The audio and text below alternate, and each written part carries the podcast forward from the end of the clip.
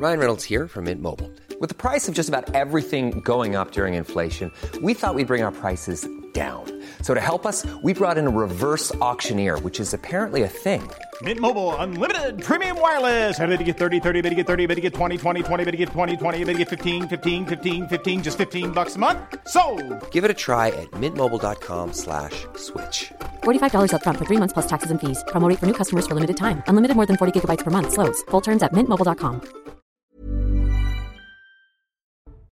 Bonsoir à tous et bonsoir à toutes. Bienvenue dans cette édition spéciale de Punchline consacrée aux attaques meurtrières qui ont endeuillé Israël. La contre-offensive de l'armée israélienne est en train de se déployer sur le terrain alors même que les combats se poursuivent contre les terroristes du Hamas infiltrés dans plusieurs points du pays. En quoi consiste la riposte? Quelles sont les options militaires sur la table pour les Israéliens qui sont confrontés au lancinant problème des otages kidnappés par le Hamas? On parle d'une centaine de civils, femmes, enfants, personnes âgées qui ont été transférés à Gaza et qui vont servir bien sûr de bouclier humain. On entendra les témoignages bouleversants de ceux qui recherchent désespérément leurs proches.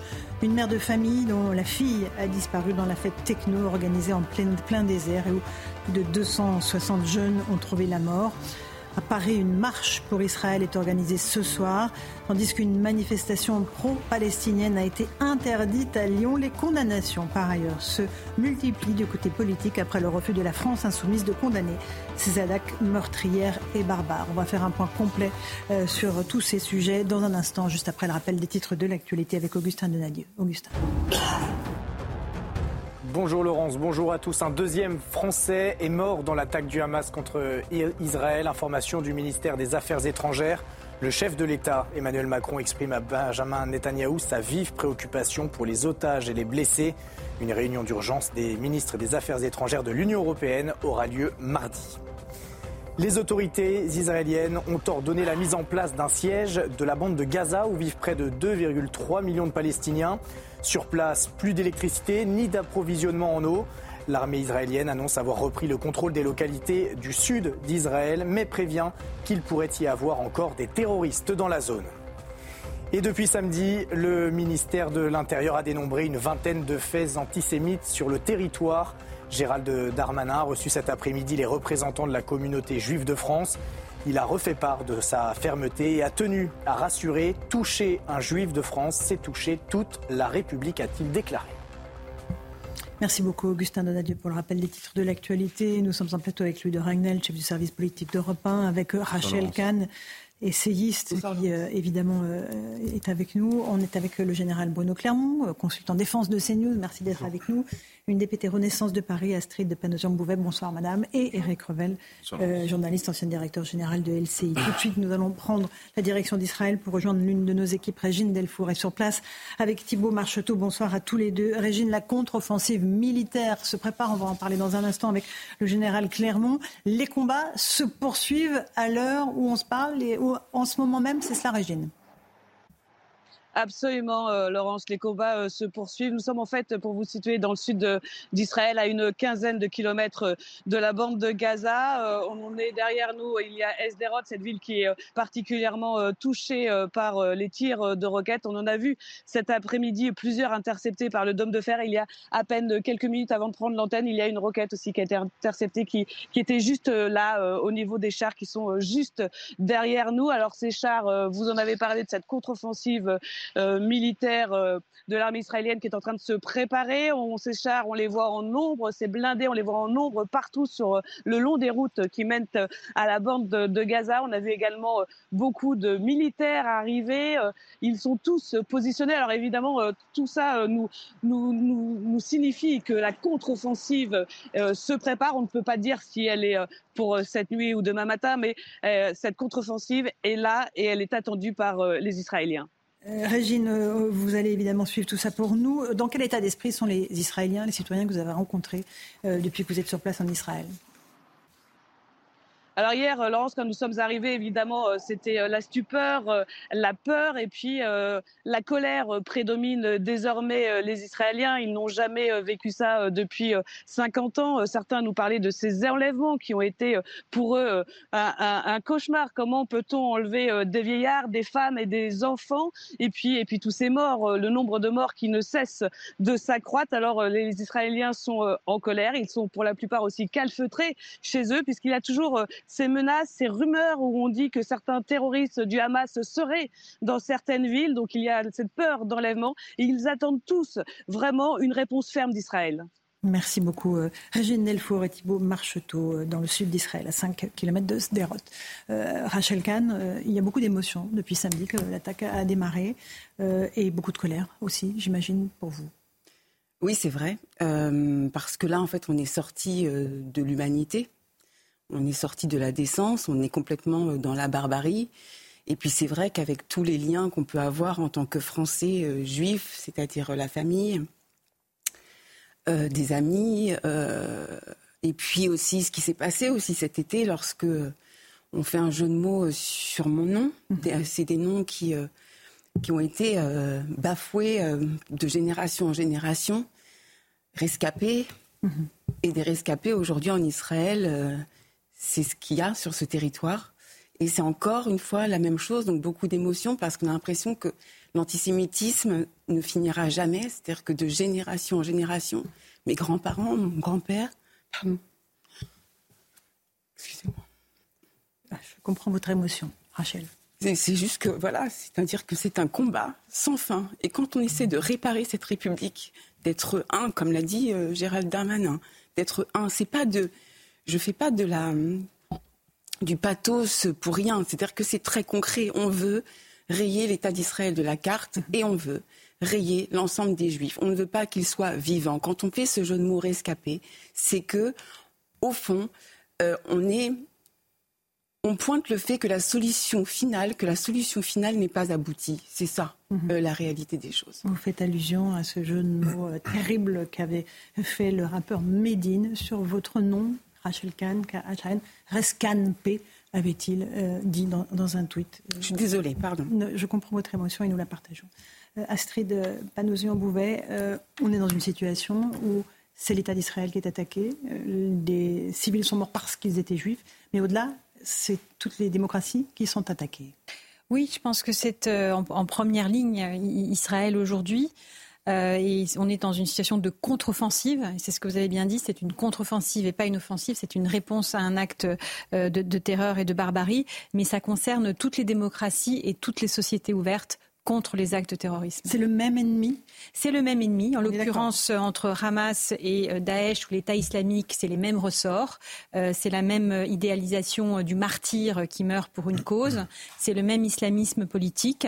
C'est exactement la même chose et les mêmes ressorts de terreur contre les populations civiles. On va voir avec le général Clermont dans un instant quelles sont les options militaires qui s'offrent à Israël tout est compliqué évidemment par euh, le fait qu'il y ait une centaine d'otages qui sont détenus à Gaza. Mais d'abord, on a été rejoint par Michael Dos Santos. Bonsoir Michael. Le bilan, c'est très important, et ça le dit d'heure en heure, on le disait.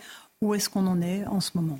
Alors bilan euh, côté euh, Israël, hein, tout d'abord, Israël a annoncé au moins 800 morts et 2506 blessés. Parmi euh, les victimes, de Français, le Quai d'Orsay a annoncé maintenant il y a un peu plus d'une heure la mort d'un deuxième ressortissant. D'autres nationalités hein, sont également représentées parmi ces victimes, au moins 9 Américains, 10 Népalais, 12 Thaïlandais, un Cambodgien ou encore deux Ukrainiens pour euh, le moment. Euh, la plupart hein, de, ces victimes sont celles qui participaient à une rave party euh, près de la bande de Gaza. Jusqu'à 250 participants y auraient été massacrés selon un chiffre communiqué par une ONG. Bien sûr, tout cela n'est qu'un bilan provisoire puisque plusieurs journalistes sur place disent avoir vu des corps de civils criblés de balles, de balles notamment dans, le, dans les villes du sud du pays. Michael, est-ce que le Hamas a communiqué des chiffres concernant ses pertes? Oui, le Hamas Le ministère de la Santé palestinien, qui est lui-même contrôlé hein, par le Hamas, a également euh, transmis un bilan euh, provisoire suite à la riposte israélienne. 560 Palestiniens seraient décédés dans la bande de Gaza. 2900 civils auraient été blessés. L'offensive du Hamas a donc également de très lourdes conséquences humaines. Euh, nous allons aussi voir avec vous, Michael, euh, s'il y a une possibilité euh, de libération des otages, les otages qui ont été pris par le Hamas. Oui, cette question hein, des, otages dont on, on entend beaucoup parler. Hein. Alors d'après Israël, il y aurait plus de 100 civils, des militaires israéliens, mais aussi des étrangers qui auraient été enlevés par le Hamas. Parmi eux figurent des Américains, des Paraguayens et possiblement hein, des Français. Dans un communiqué, on le sait, le député français Meyer Habib a indiqué euh, qu'au moins huit Français seraient portés disparus, décédés ou pris en otage euh, par le Hamas. Euh, pour rappel, près de 62 000 ressortissants français sont enregistrés au consulat de Tel Aviv, 25 000 à Jérusalem, sans compter bien sûr les nombreux Français qui sont de passage dans le pays. Merci pour ces précisions, Michael Dos Santos. Général Clermont, c'est précisément cette centaine d'otages qui va rendre extrêmement compliquée la tâche de l'armée israélienne pour intervenir à Gaza, puisque le siège de Gaza été décrété En fait, il y, a, deux nouveautés dans cette, euh, dans cette situation par rapport à ce qu'on a connu en 2008, en 2014, qui était, peut-être on verra sur 2014 ce qui s'est passé. Euh, c'est le fait que les groupes armés terroristes du Hamas ou du djihad islamiste se sont renforcés. Ce sont devenus des, pratiquement des forces paramilitaires avec des capacités euh, d'infanterie lourde. ils ont démontré leur capacité mmh. avec cette, cette attaque éclair. et puis il y a le fait qu'effectivement, euh, cette affaire des otages euh, qui, n'a jamais été vue. En fait, jamais Israël été confronté à une situation d'otage comme celle-ci. Hein, la, dernière, situation, c'est en 2006 avec le soldat mhm. Ça a pris 4 ans ou 5 ans pour le libérer. 1942 jours pour libérer Gilad Exactement, ça a pris euh, plus de 4 ans pour le libérer et, ça a été fait avec un échange de prisonniers important puisque 1000 prisonniers ont été libérés. Donc là, on a vraiment une situation inédite qui, et je pense que dans, et je terminerai sur ce point-là, l'objectif de la partie terrestre, c'était de prendre des otages. Mhm. Et effectivement de faire des massacres. Hein, c'était de terroriser la population, de fragiliser, euh, de montrer à la population d'Israël qu'elle n'était pas invulnérable, mais c'était de prendre des otages. La stratégie des otages est centrale euh, dans, les, dans, dans, les, dans, la suite des opérations qui vont se dérouler. Donc pour ça, on a vu qu'il y a eu une première phase de bombardement aérien. Il y aura nécessairement une opération terrestre qui sera lancée? Aujourd'hui, il y a le, le, président, le Premier ministre Ayalou a précisé la stratégie lorsqu'il a pris la parole la première fois. Il y a trois objectifs dans cette guerre. Le premier, c'est de chasser les envahisseurs, ce qui est en train de se faire. Il y a eu des combats qui sont encore déroulés aujourd'hui euh, à l'entrée, en bordure des villages qui sont autour de, Gaza, parce qu'il y, a plusieurs milliers euh, de terroristes qui sont rentrés euh, en, défonçant. Après, une fois que la, barrière était, ouverte, les, gens de Gaza sont précipités, les jeunes sont précipités avec des armes.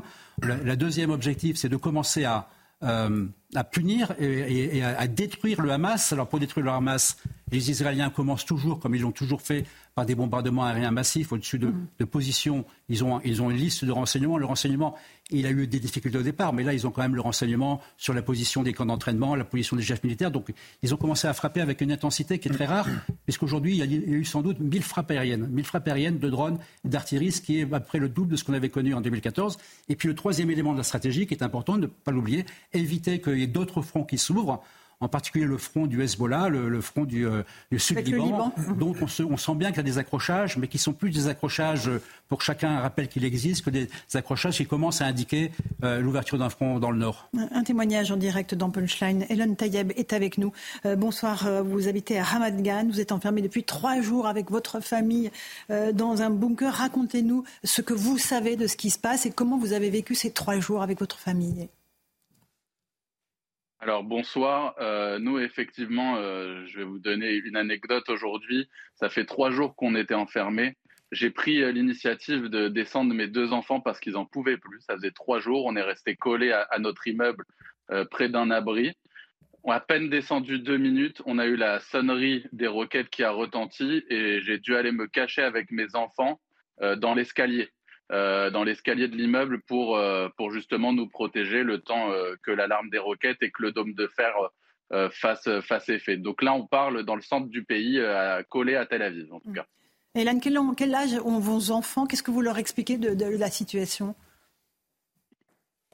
Ils ont un an et demi et trois ans et demi. Alors le petit de un an et demi, il comprend pas. Pour lui, c'est un jeu. Et la, la grande qui a trois ans et demi, elle, elle comprend un peu plus pareil, on essaye de leur tourner comme, comme jeu. Dès qu'on va dans l'abri, on met de la musique, on essaye de leur faire des distractions pour essayer le moins possible de les, de les confronter à, à la réalité, en tout cas de ce qui se passe dans le pays. Euh, combien de temps euh, est-ce que vous pensez euh, devoir rester dans le bunker? Est-ce que vous avez une estimation? Pas du tout. Est-ce que les autorités vous informent? Alors oui, on a l'habitude. ça fait quand même quelques années qu'on a, fait quelques années qu'on a des roquettes qui, nous tombent dessus par, par intermittence. Là, c'est vraiment accru. dès qu'il y a une roquette, on reste à peu près cinq minutes dans le bunker. Après, on peut sortir. Pourquoi on reste confiné chez nous? C'est justement pour être près de cet abri.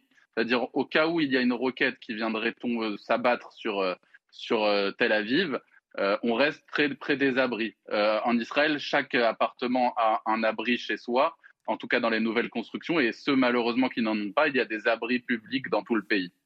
Est-ce que vous êtes en colère ce soir, Aylan, trois jours après le début de ces attaques meurtrières, et contre qui? Alors, on n'en peut plus. Je vous dis la vérité, on n'en peut plus. Euh, on est surtout choqué du nombre de décès, des kidnappings.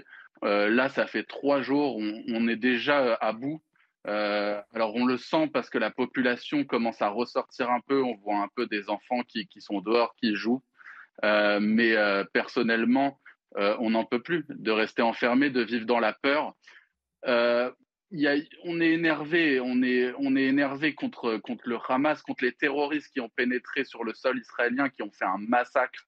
Il faut comprendre que c'est un massacre ce qui s'est passé. On est choqué. On reçoit des photos, des vidéos d'enfants, de, familles entières qui, sont, euh, qui ont été assassinées. Donc on est en colère contre le Hamas. On soutient euh, qui mène des opérations euh, actuellement.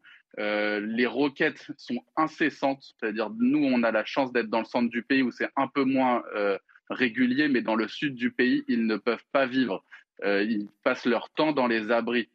Donc on est en colère voilà, contre, contre toutes ces personnes-là. Et après, on est dans l'incompréhension. On attend justement de comprendre ce qui s'est passé, pourquoi autant de terroristes ont pu pénétrer sur le sol israélien et comment ça continue aujourd'hui. Dans le nord du pays, il y a encore eu euh, des, terroristes qui ont essayé de pénétrer dans le nord du pays. C'est incessant. On attend des explications par rapport à ça. D'accord. Donc les comptes que vous demanderez un jour aux autorités israéliennes, c'est dans un deuxième temps, hein, évidemment, euh, lorsque le calme ah sera revenu. Ah oui, c'est évidemment. On attend déjà euh, que tout le, sud du pays soit nettoyé des, terroristes qui sont, qui sont actuellement euh, en Israël. Je crois que d'ailleurs on est sur la fin, hein, euh, il reste plus que quelques, quelques terroristes sur le territoire. Après, il va y avoir l'opération à Gaza. On attend de savoir de quelle manière ça va se passer. Pour l'instant, c'est aérien. On sait qu'il y a 300 000 réservistes qui ont été appelés, donc on s'attend à une entrée aussi terrestre de l'armée israélienne dans les prochains jours. Et suite à ça, une fois que le calme sera revenu, euh, je pense qu'on aura des explications sur, euh, sur ce qui s'est passé. Comme vous voyez le visage de ces jeunes filles, je pense à, à Shani, cette euh, jeune fille qui était israélienne et allemande. Quand on voit le visage de Noah, ces jeunes femmes qui ont été ou tuées ou prises en otage, j'imagine que c'est un sentiment absolument terrible qui vous étreint. C'est horrible, c'est horrible. Parce que je pense à mes enfants. ça aurait pu être mes enfants ça peut être les enfants d'amis à moi. On connaît tous, il faut comprendre qu'Israël, c'est un petit pays, on est 9 millions d'habitants. Euh, ça veut dire que sur 800 morts et des centaines de personnes qui ont été kidnappées, euh, on connaît tous quelqu'un, on est tous touchés par ça dans, le pays. on a tous une connaissance qui connaît quelqu'un qui a été touché par ça. Donc c'est pour ça que la mobilisation en Israël, elle est énorme. Tout le monde est en train de donner des vêtements, de la nourriture pour les soldats qui vont aller au front parce que là, on a un, vrai, peuple uni, en tout cas actuellement. Euh, il y a eu des, problèmes politiques ces derniers jours en Israël qui, où, il y a eu vraiment euh, euh, une scission dans la population israélienne. Aujourd'hui, tout ça est mis de côté, en tout cas le temps de la guerre, parce qu'il faut le dire, c'est une guerre. On est en guerre et on le ressent vraiment. Et actuellement, voilà, il y a une solidarité, un élan de solidarité énorme qui s'est mis en place. Merci beaucoup, Hélène Taïeb, d'avoir euh, pris du temps pour témoigner euh, dans Punchline sur CNews, sur ce que vous vivez euh, en, Israël. Merci à vous de, de, ces mots que vous nous avez fait partager, Louis de Ragnel. On évoquait à l'instant ce qui se passe avec le Liban. Le djihad islamique revendique effectivement des infiltrations à la frontière israélienne. Les combats se poursuivent à la fois à la frontière avec Gaza et avec le Liban. Oui, ce qui confirme que tout ça a été quand même assez bien organisé. et ça rejoint la question que évoquait la personne qui parlait à l'instant euh, sur l'anticipation des, services d'enseignement qui manifestement donc n'a pas fonctionné. Euh, et je trouve que c'est quelque chose d'intéressant parce que euh, Israël était quand même réputé pour ses capacités de renseignement et depuis une dizaine d'années, c'était très fortement investi dans le renseignement technique et peut-être au détriment du renseignement humain. Et c'est en tout cas c'est un début d'analyse qui commence à, à émerger. et donc c'est la raison pour laquelle ils ont réussi par exemple très facilement euh, là à, détruire les maisons des responsables du Hamas euh, parce que grâce mhm. aux renseignements euh, techniques via les téléphones portables, ils savaient où, ils se logeaient.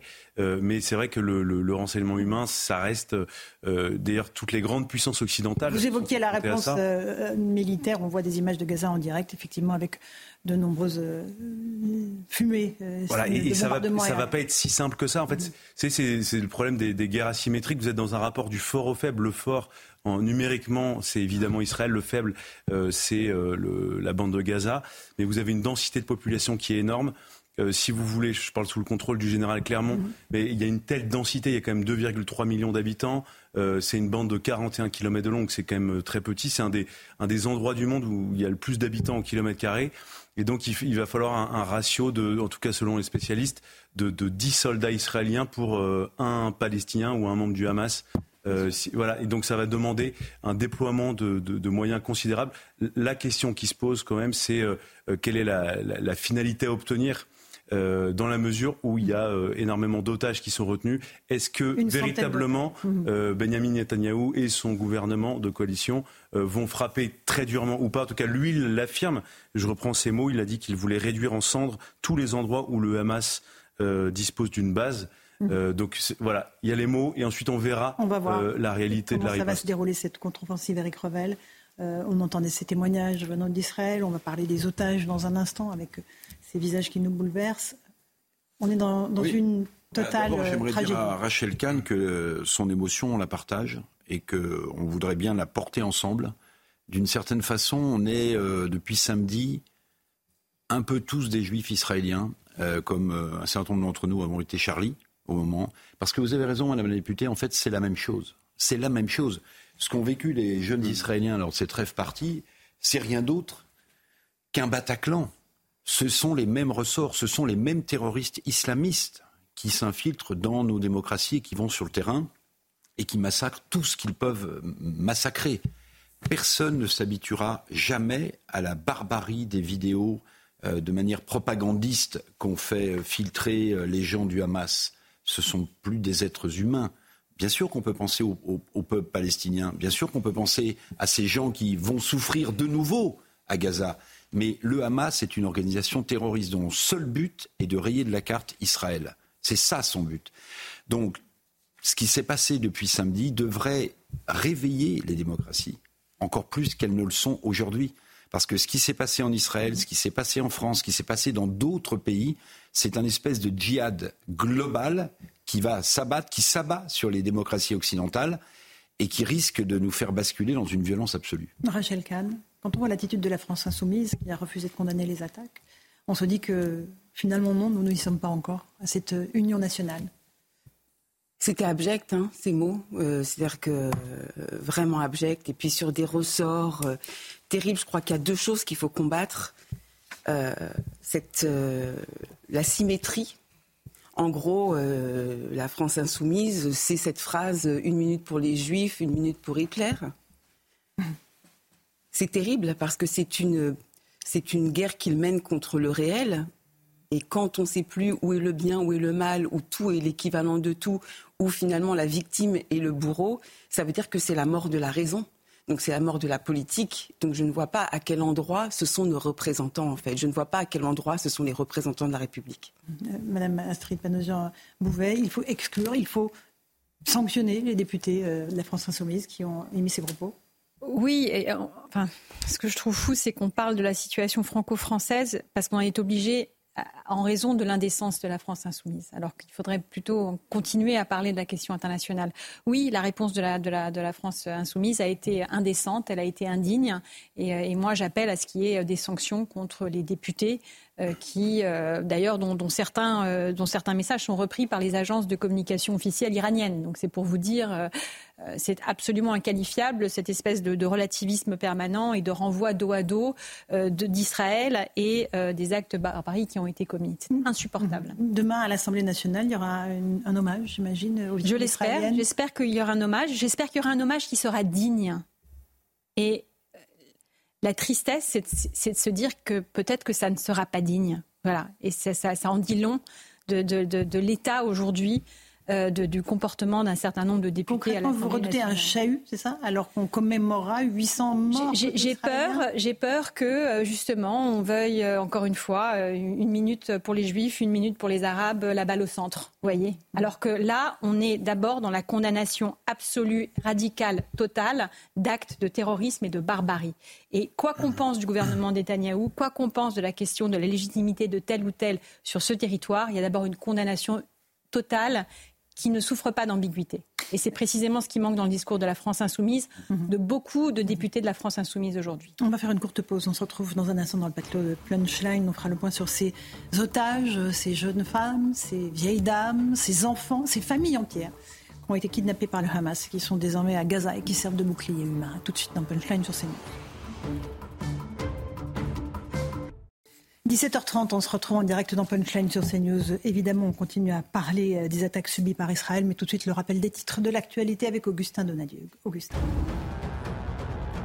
Deux jours après l'attaque du Hamas, l'Israël euh, s'organise, l'aide en Israël s'organise. Les hôpitaux qui manquent de nourriture peuvent compter sur les habitants qui, pour certains, parcourent des dizaines de kilomètres pour apporter des vivres.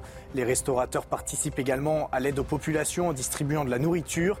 Une aide humanitaire essentielle, vitale pour les habitants sur place et qui s'organise donc face à la terreur. Après l'Autriche et l'Allemagne, c'est au tour de l'Union européenne de suspendre son aide financière à la Palestine. Cette aide qui représente un total de 691 millions d'euros servait initialement au développement du pays. Euh, tous les budgets, tous les projets sont reportés jusqu'à nouvel ordre selon le commissaire européen Olivier Varelli. Et enfin, une dizaine de rassemblements est prévue ce soir en soutien avec Israël. Image cet après-midi à Nice. À Paris, une marche partira du 16e arrondissement pour terminer au Trocadéro, en face de la Tour Eiffel qui s'illuminera aux couleurs d'Israël à 20h. Gérald Darmanin annonce que des milliers de policiers seront mobilisés pour protéger les participants à la manifestation parisienne. Merci beaucoup, Augustin Donadieu. On sera évidemment en direct de cette manifestation tout à l'heure à partir de 18h. On est toujours avec Astrid Paneuzion-Bouvet. On a été rejoint par Caroline Mangès. Bonsoir, Caroline, directrice de la rédaction de Paris Match. Vous avez passé beaucoup de temps euh, en Israël. Vous avez écrit des livres dessus. Euh, on va voir avec vous pourquoi ces attaques ont une dimension euh, jamais vue en réalité depuis 50 ans et la guerre du Kippour. Mais d'abord, j'aimerais qu'on s'intéresse aux otages, à ces visages d'otages, ces jeunes femmes. On voit leur visage défiler du côté des avis de recherche parce que nombre d'entre elles, et il faut constater que ce sont beaucoup de jeunes femmes, mm. évidemment, Rachel Kahn, on sait oui. Euh, qu'elles sont des proies, euh, évidemment, pour euh, les combattants du Hamas, les terroristes du Hamas mm. d'ailleurs. On, va s'intéresser au sort d'une d'entre elles qui s'appelle Noah. Elle a été faite prisonnière ce samedi pour ses proches et surtout pour son père. Le désespoir est total. écoutez, regardez ce sujet de Maxime Leguet. Sur cette vidéo, Noah Argamani, une étudiante israélienne, est kidnappée par des terroristes. En regardant ces images, cet ami de Noah n'en croit toujours pas ses yeux. Nous voulons tous croire que ce n'est pas réel, mais vous ne pouvez pas. C'est juste son visage, ses vêtements. Vous pouvez voir très clairement que c'est elle. Je ne peux pas imaginer ce qu'elle endure en ce moment. Dans la nuit de vendredi à samedi, Noah participait avec son compagnon à un festival de musique à proximité du kibbutz de Raïm, juste à côté de la frontière avec Gaza avant que le Hamas ne vienne semer le chaos et la prenne en otage. Apprenant la nouvelle, son père est inconsolable. Qu'est-ce que vous voulez que je dise? Toute ma vie, depuis sa naissance, j'ai fait de mon mieux pour la protéger, la prendre dans mes bras, la soutenir et l'aimer. Et maintenant, dans ce moment difficile, je n'ai même pas pu lui dire quelque chose comme Noah, courage, Quelle journée difficile, quelle journée difficile.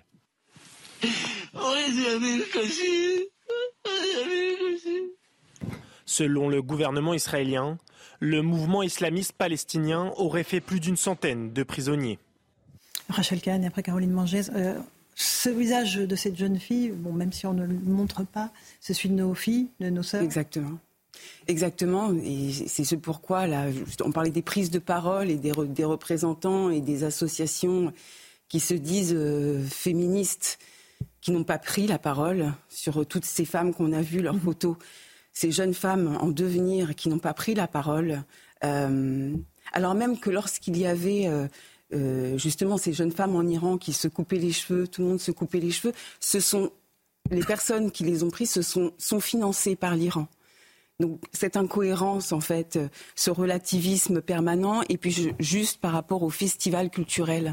Il y a eu un silence de la ministre de la Culture sur ce festival. Mhm. Il y a eu un silence aussi. J'aurais bien aimé qu'elle puisse prendre la parole parce que mhm. c'est la culture aussi qui est entachée. Euh, pour le Bataclan, on disait Paris est une fête. Mhm.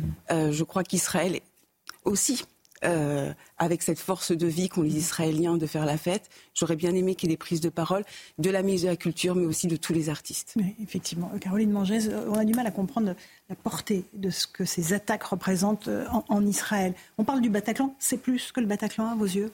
En portée de population, on estimerait que ce serait un Bataclan avec 5000 victimes, comparé à en relativisant avec la, la population israélienne. Donc c'est énorme, c'est un séisme et c'est surtout une percée absolument incroyable de, de cette euh, armée terroriste euh, qui n'a jamais réussi à passer comme ça simultanément par les airs, par la terre, à défoncer les barrières, les murs, à rentrer dans des euh, implantations qui sont juste à côté de la bande de Gaza, à se disséminer sur le territoire.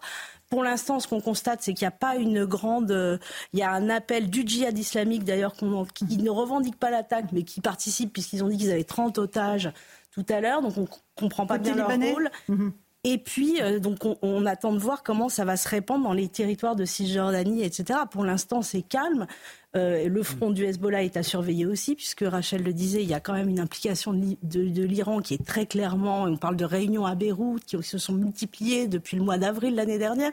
Tous ces signaux forts quand même ont échappé totalement à l'armée israélienne qui est réputée normalement pour avoir un sens du renseignement euh, euh, très. C'est incroyable. C'est une frontière normalement. On s'imaginait que même un chat pouvait pas la traverser.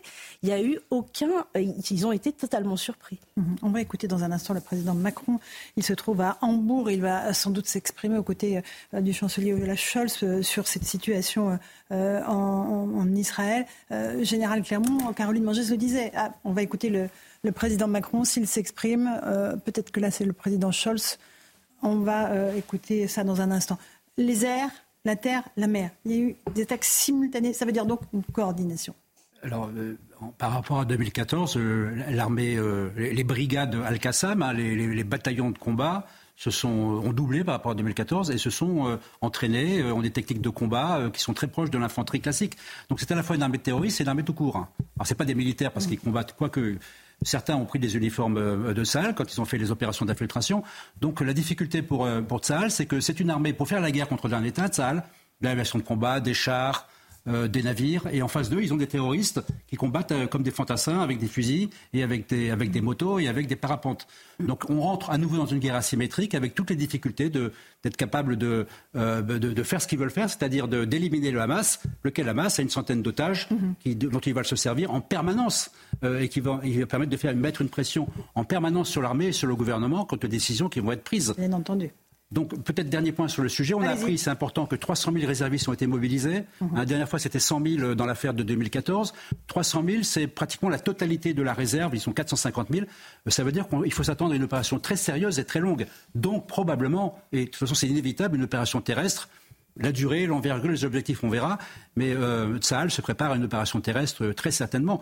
Euh, une fois qu'à l'américaine, ils auront largement bombardé pendant des jours euh, la, bande de Gaza. Une opération terrestre très coûteuse en vie, évidemment. le problème, ce sont les otages. Et euh, moi, j'ai vécu euh, la prise d'otage du soldat Chalit. tout s'est figé d'un coup. Là, est-ce que l'intérêt, on n'est pas dans la tête de Benjamin, Benjamin Netanyahou et de son état-major, mais est-ce qu'on peut être, quand on a 150 otages et qu'on a ces otages ont été faits pour amener l'armée israélienne à faire une incursion terrestre. C'est là qui, est morti, enfin, qui va lui faire perdre des hommes. Moi, j'ai vu des incursions israéliennes, c'est très périlleux, y compris pour l'armée mm. israélienne, parce que c'est une guerre asymétrique et parce que les et là ils sont vraisemblablement, ils s'attendaient à une réplique, donc ils ont déjà préparé, piégé des endroits, etc. Ça va être terrible. On écoute Emmanuel Macron qui s'exprime depuis Hambourg. L'échange que nous avions eu samedi de m'entretenir à nouveau avec le Premier ministre Netanyahou ce matin, L'Allemagne et la France se tiennent en effet ensemble aux côtés du peuple israélien dans ce moment tragique. La lutte contre le terrorisme est une cause commune que nous continuerons de porter avec Israël et tous nos alliés et partenaires internationaux. Rien ne la justifie, rien ne l'explique. Nous aurons l'occasion, en effet, plus tard aujourd'hui, de nous entretenir avec, entre autres, le président des États-Unis d'Amérique et le Premier ministre du Royaume-Uni pour continuer d'avancer de concert sur euh, cette situation dramatique et les prochains jours. Nous n'aurions pu trouver plus beau symbole de travail commun pour ce séminaire que cette base d'Airbus. Et je veux vraiment remercier voilà, pour euh, ces quelques mots présentés, euh, prononcés par le président Macron. Euh, donc, solidarité pleine et entière avec Israël. La lutte contre le terrorisme est une cause commune. Rien ne justifie le terrorisme, rien ne l'explique. Astrid Panosian-Bouvet, on, évoquait ces manifestations. Il y en a une qui va démarrer tout à l'heure à 18h30. Il y en a d'autres qui ont été interdites à Lyon, une manifestation pro-palestinienne. Et il y a le sujet de l'aide humanitaire aussi. L'Union européenne vient d'arrêter une partie de son aide humanitaire. Oui, alors je signale qu'il y a des manifestations à Paris, mais dans toutes les grandes villes. Dans toutes les grandes villes. Vous avez raison. Les spectateurs qui nous, qui nous regardent, Lille, Bordeaux, Marseille, euh, Lyon, euh, pour, euh, voilà, manifester son soutien aux, aux, Israéliens et aux démocraties contre le terrorisme, ils peuvent se présenter.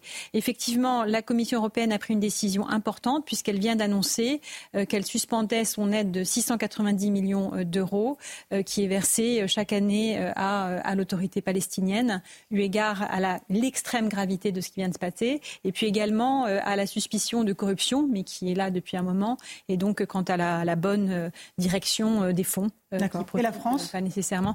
La France ne s'est pas encore prononcée, mais je pense qu'il faut effectivement se poser aujourd'hui la question. L'Allemagne et l'Autriche ont décidé de suspendre cette aide et de ne la réduire qu'à la question de l'aide humanitaire.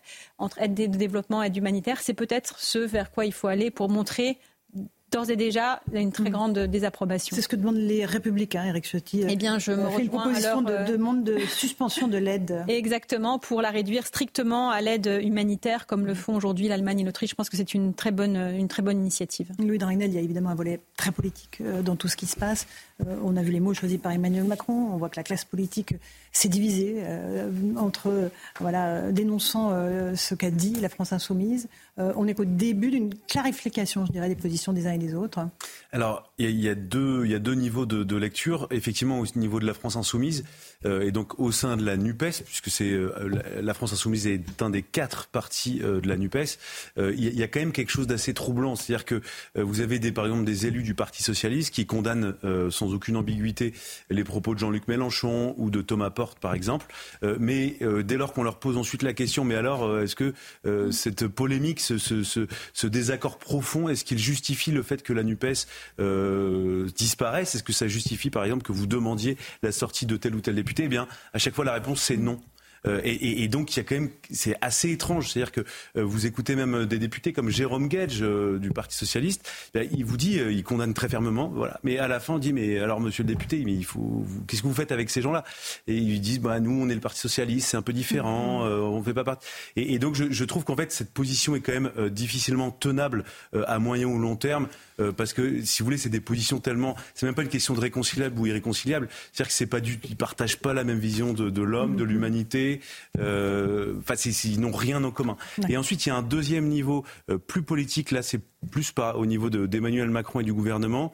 Euh, c'est qu'on voit bien, et d'ailleurs tous les acteurs au sein de l'État nous le disent, il y a une véritable crainte de ce qu'on appelle les conflits importés c'est-à-dire un conflit qui se produit euh, loin de chez nous, et en raison euh, d'une présence euh, importante, par exemple, de, de, la population musulmane en France, eh bien le, le, le, risque, et on voit bien d'ailleurs Gérald Darmanin s'active beaucoup pour expliquer que les synagogues, les écoles juives sont protégées. Donc ce risque est extrêmement présent, et c'est une des raisons pour lesquelles... C'est-à-dire le risque d'une extension du conflit en France, chez nous. Absolument. Donc ça, c'est mhm. ça, c'est vraiment quelque chose que vous disent euh, des policiers euh, à la DGSI, au ministère de l'Intérieur et même des conseillers d'Emmanuel Macron euh, à l'Élysée.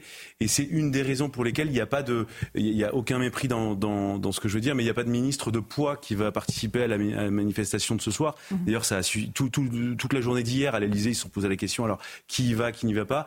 Il y avait le déplacement à Hambourg, de toute façon, du chef de l'État, où il y avait quand même beaucoup de ministres importants euh, qui, euh, qui devaient s'y rendre. Mais de fait, il y a quand même cette volonté euh, de, de, Et donc, ça montre aussi notre faiblesse euh, sur ce sujet. Euh, de, je pense que si on n'avait pas peur des répercussions sur le territoire national, les déclarations à la fois d'Emmanuel Macron et de beaucoup de ministres seraient beaucoup plus fortes. Et, et, je trouve qu'on est, du coup, mécaniquement un peu, un peu faible. vous êtes d'accord avec ça, après Astrid En fait, j'entends beaucoup le conflit, l'importation du conflit, mais c'est juste qu'il y a des importateurs du conflit quand on ne fait que euh, nourrir euh, la haine d'Israël, la haine des Juifs, ouvrir la porte au chaos en permanence depuis des années, moi je m'étonne de ces personnes qui sont à la NUPES, qui sont dans un jeu de rôle et qui font genre, euh, enfin, semblant de découvrir que, que LFI a un problème avec Israël et les Juifs. Quoi c'est quand même honteux. C'est-à-dire que personne n'est dupe.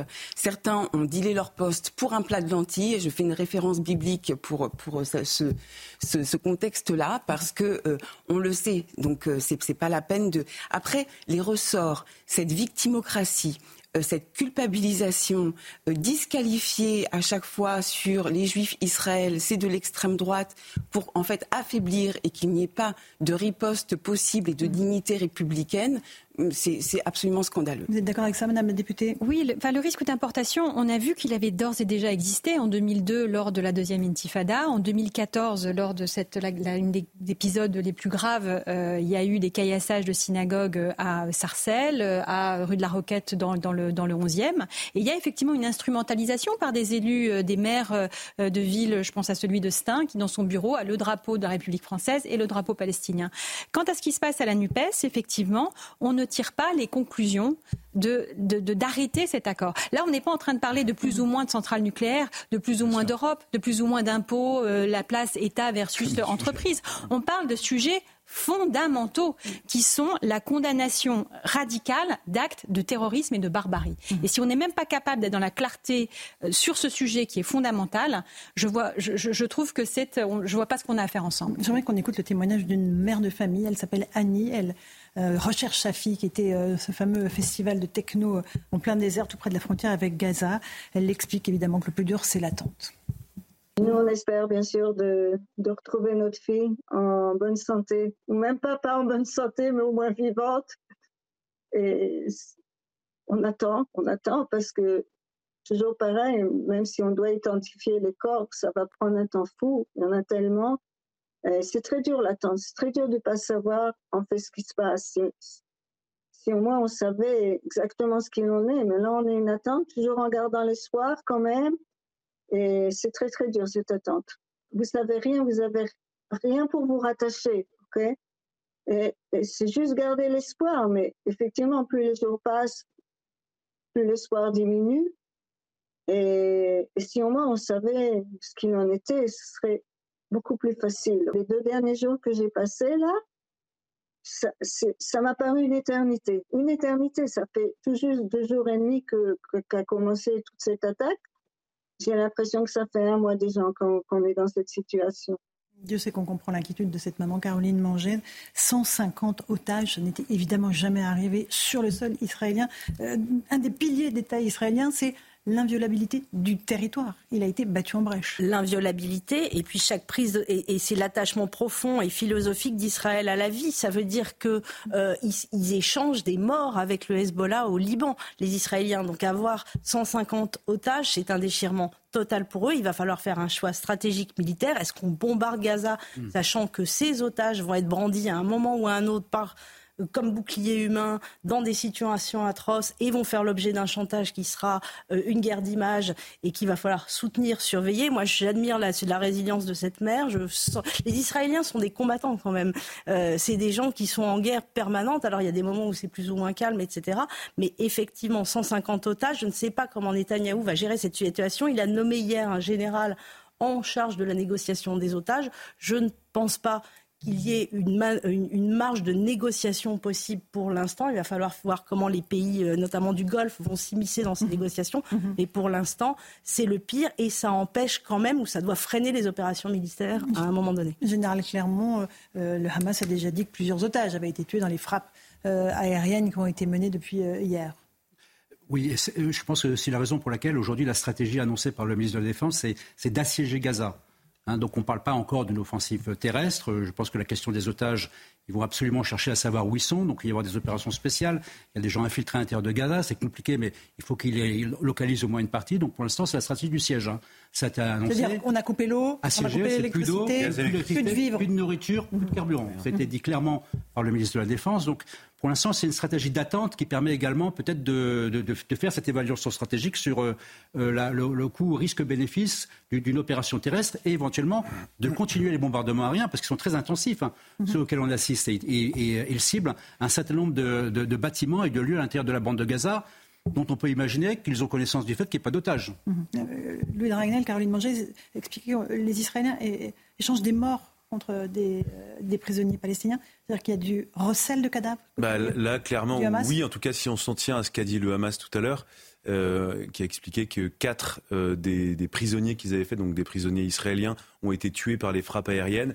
Bah, pardon, ça c'est une autre chose, pardon. Hmm. Non, non, il y a aussi, pardon, excusez-moi, des, images qu'on a pu observer et ça a été documenté. Avec, il y a des gens qui ont été tués sur le territoire israélien et les, les corps ont été ont été euh, emmenés, mhm. emportés mhm. euh, jusque à l'intérieur de la bande de Gaza.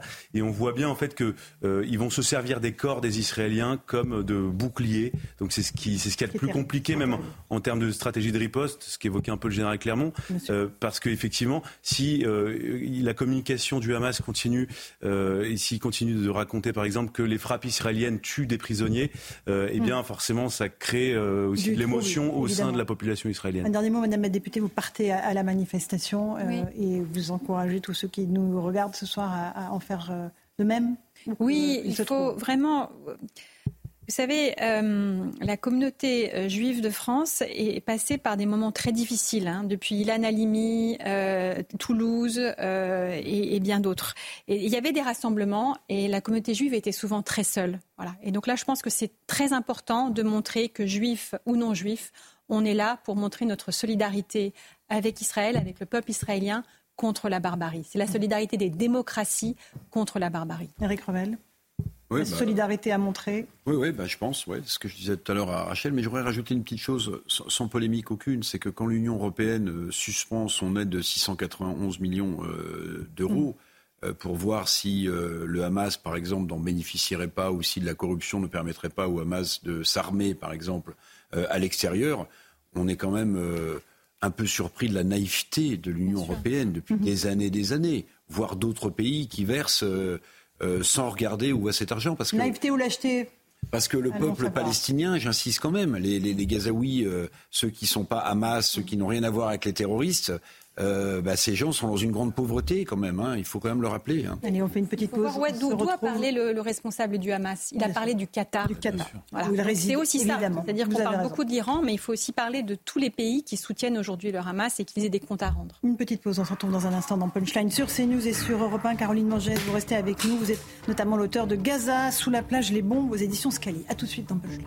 Merci. Bonsoir à tous et bonsoir à toutes. Bienvenue dans Punchline. Ce soir sur CNews et sur Europe 1. Des scènes d'horreur à l'état pur, des familles entières décimées parce que juives, des jeunes gens abattus comme des chiens alors qu'ils dansaient pour la paix en plein désert, des enfants et des vieilles dames prises en otage, des jeunes femmes violées, frappées, torturées, humiliées.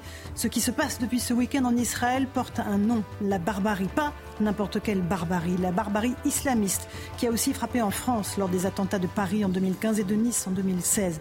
L'ennemi est le même, il a pris les traits, cette fois du Hamas à Gaza, hier de l'État islamique ou d'Al-Qaïda. Soyons lucides, cette attaque a été planifiée et organisée pour tuer des juifs, des Israéliens, mais elle vise au-delà de nos démocraties et nos modes de vie. Ce soir, après la sidération des premières heures, l'État d'Israël annonce le siège de la bande de Gaza où se terrent les terroristes qui ont kidnappé plus d'une centaine de civils. Golda Meir, pionnière du sionisme et première femme première ministre israélienne, disait à l'époque Je préfère vos condamnations à vos condoléances. De notre côté, nous n'oublierons pas ceux qui, du côté de la France insoumise, ont rajouté leur indécence à l'ignominie de ces attaques armées. Édition spéciale Israël ce soir dans Punchline.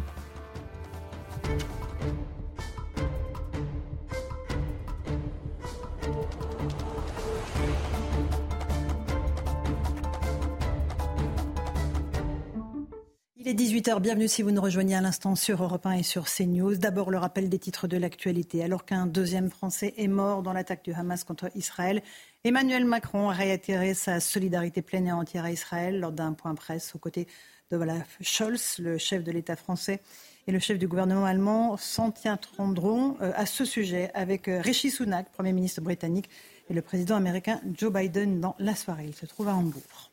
Les autorités israéliennes ont ordonné la mise en place d'un siège de la bande de Gaza où vivent près de 2 300 000 Palestiniens sur place. Il n'y a ni électricité, ni approvisionnement, ni eau. L'armée israélienne annonce avoir repris le contrôle des localités du sud du pays, mais prévient qu'il pourrait y avoir encore des terroristes dans la zone. Sur place, le bilan encore provisoire ne cesse de s'alourdir. Euh, plus de 800 personnes tuées, 2500 blessés et 150 otages qui seraient toujours détenus par le Hamas. Depuis samedi, en France, le ministre de l'Intérieur a dénombré une vingtaine de faits antisémites sur le territoire. Gérald Darmanin a reçu cet après-midi les représentants de la communauté juive de France. Il a fait part de sa fermeté. Il a tenu à rassurer, toucher un juif de France, c'est toucher toute la République a annoncé le ministre de l'Intérieur. Enfin, une dizaine de rassemblements sont prévus euh, ce soir en soutien avec Israël. À Paris, une marche partira du 16e arrondissement pour euh, terminé au Trocadéro en face de la Tour Eiffel qui s'illuminera aux couleurs d'Israël à 20h. Gérald Darmanin annonce que des milliers de policiers seront mobilisés partout pour protéger les participants à cette manifestation. Il est 18h02 euh, Merci d'être avec nous euh, sur Europe 1 et sur CNews. Louis de Ragnel, chef du service politique d'Europe 1 et sur le plateau. Bonsoir. Bonsoir Laurence. Rachel Kahn, essayiste, merci d'être avec nous et de partager à la fois votre émotion et votre colère. Raphaël Morave, bonsoir. Vous êtes chargé d'affaires euh, d'Israël en France. Merci euh, d'être là ce soir. Meyer Habib, député Les Républicains des Français établis hors de France. Bonsoir, monsieur le député. Caroline Mangette, directrice de la rédaction de Paris Match, qui connaît très bien Israël, pour y avoir passé plusieurs mois, voire plusieurs années. Eric Rebel, euh, journaliste, chef du service politique, ancien directeur général de LCI, pour être plus précis. On, commence par le terrain, si vous le voulez bien. On rejoint Régine Delfour et Thibault Marcheteau, qui se trouvent dans le sud d'Israël, à 5 km de Sderot. Bonsoir à tous les deux. Euh, il y a évidemment cette situation et cette offensive terrestre, Régine, qui est en train de se préparer.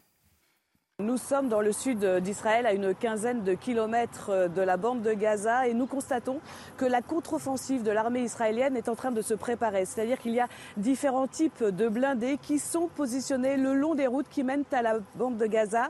Les tirs continuent également. Nous avons été témoins de plusieurs roquettes qui étaient lancées sur Esderot. Elles ont été interceptées par euh, le dôme de fer. Et vous imaginez que euh, cette contre-offensive est très attendue par les Israéliens que nous avons pu rencontrer.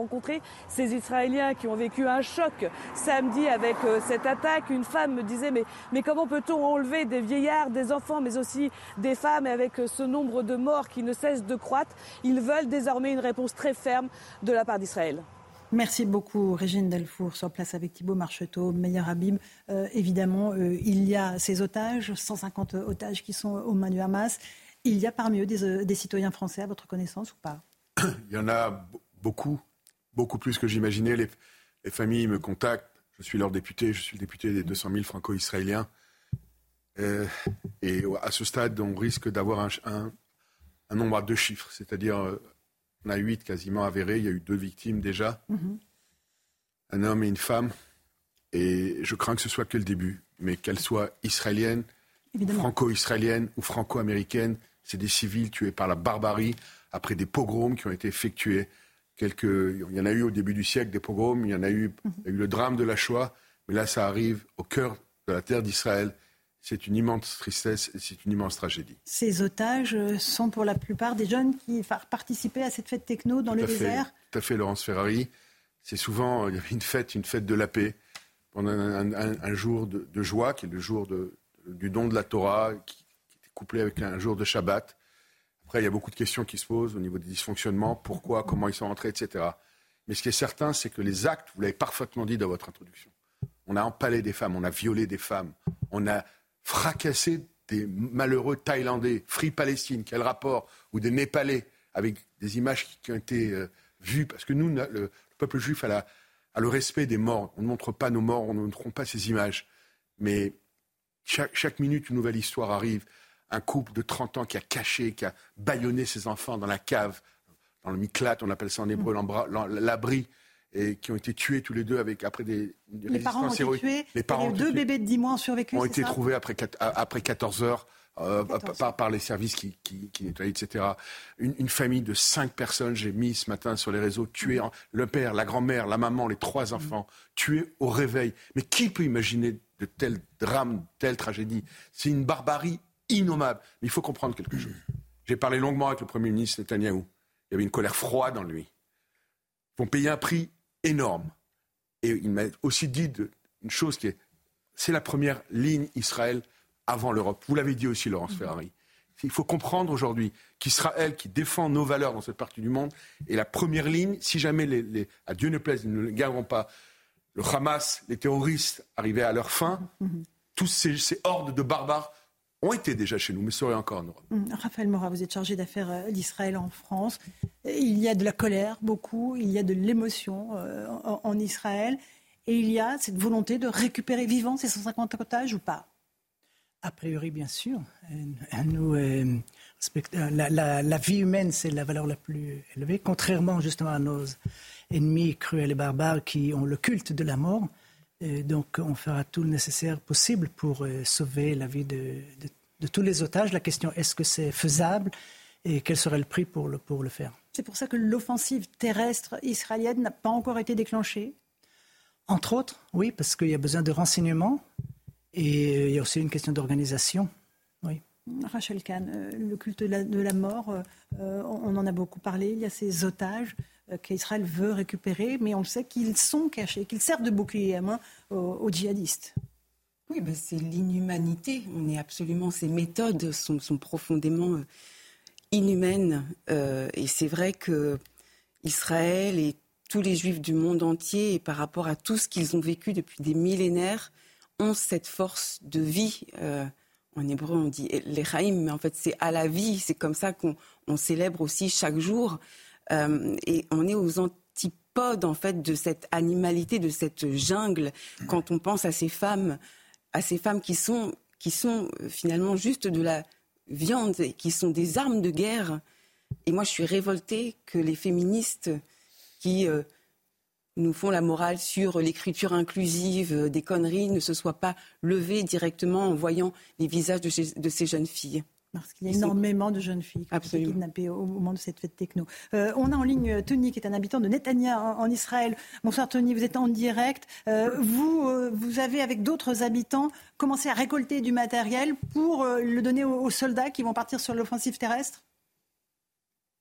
Oui, en fait, euh, bah, ça fait un peu organisé, euh, un peu en, dernière minute, euh, dans tous les quartiers de tous les quartiers de quasiment toutes les villes. Voilà, c'est pas des organisations connues, c'est voilà simplement les civils du bouche à oreille qui se sont organisés. On a récolté plein de nourriture, plein de bonnes choses, du plein de matériel, et on, on, se dispatche en plusieurs équipes et on livre un peu dans toutes les bases du pays depuis depuis hier. Tony, dans quel état d'esprit est-ce que vous êtes? Euh, Il y a de la colère, je le disais, euh, il y a de la solidarité, de l'émotion? Euh, Beaucoup de tristesse. La colère remplace la tristesse actuellement. je ne vous cache pas qu'on n'attend qu'une chose, c'est, enfin, on est déjà, il y a déjà des représailles de, de l'armée israélienne, mais on attend vraiment l'anéantissement total du Hamas, qu'on en finisse une bonne fois pour toutes, parce que, comme vous, le savez, euh, on a droit à un round de, tous les ans, d'une semaine, deux semaines de bombardements, de tirs sur les civils, d'attentats réguliers. Et là, vraiment, ça a été trop loin. Euh, il, y aura, euh, il y avait un avant et il y aura un après. Et là, là je pense qu'il faut aller au bout mhm. pour en terminer. Bien sûr. vous restez avec nous, Louis de Ragnel. Il y a une offensive terrestre qui se prépare du côté israélien avec deux fronts, à la fois le front avec le Hamas à Gaza et le Hezbollah au Liban Absolument. Donc, enfin, ce qui va être le plus scruté quand même, c'est là où sont les otages. Euh, donc, euh, plus de 150 personnes euh, dans la bande de Gaza. Et donc, effectivement, ça mobilise énormément de moyens des services de renseignement, donc du renseignement technique. Ça, pour le coup, Israël en a beaucoup. Et c'est surtout le renseignement humain dont ils ont besoin. donc ça va être des contacts, des sources qu'il va falloir réactiver dans un contexte extrêmement compliqué pour essayer de trouver leur localisation éviter que les frappes euh, qui ne les touchent, évidemment. Ne les touchent, mais voilà, ça va être très compliqué euh, parce que ça va être aussi une guerre. Il y a, il y a énormément de tunnels, euh, il y a une densité énorme. c'est un des, un des points de la planète les plus peuplés. il y a 2,3 millions d'habitants concentrés dans une zone toute petite. Un dernier mot Tony Attal. Est-ce que vous êtes en colère contre les dirigeants israéliens qui n'ont pas vu venir cette attaque? Sincèrement, j'ai du mal à répondre à cette question. Euh, euh, il y a eu une faille, euh, c'est une certitude au niveau des renseignements.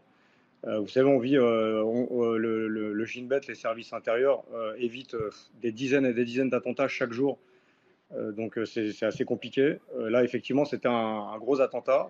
Donc on se pose des questions effectivement sur le comment, comment, ça, comment ça a pu passer. Quoi.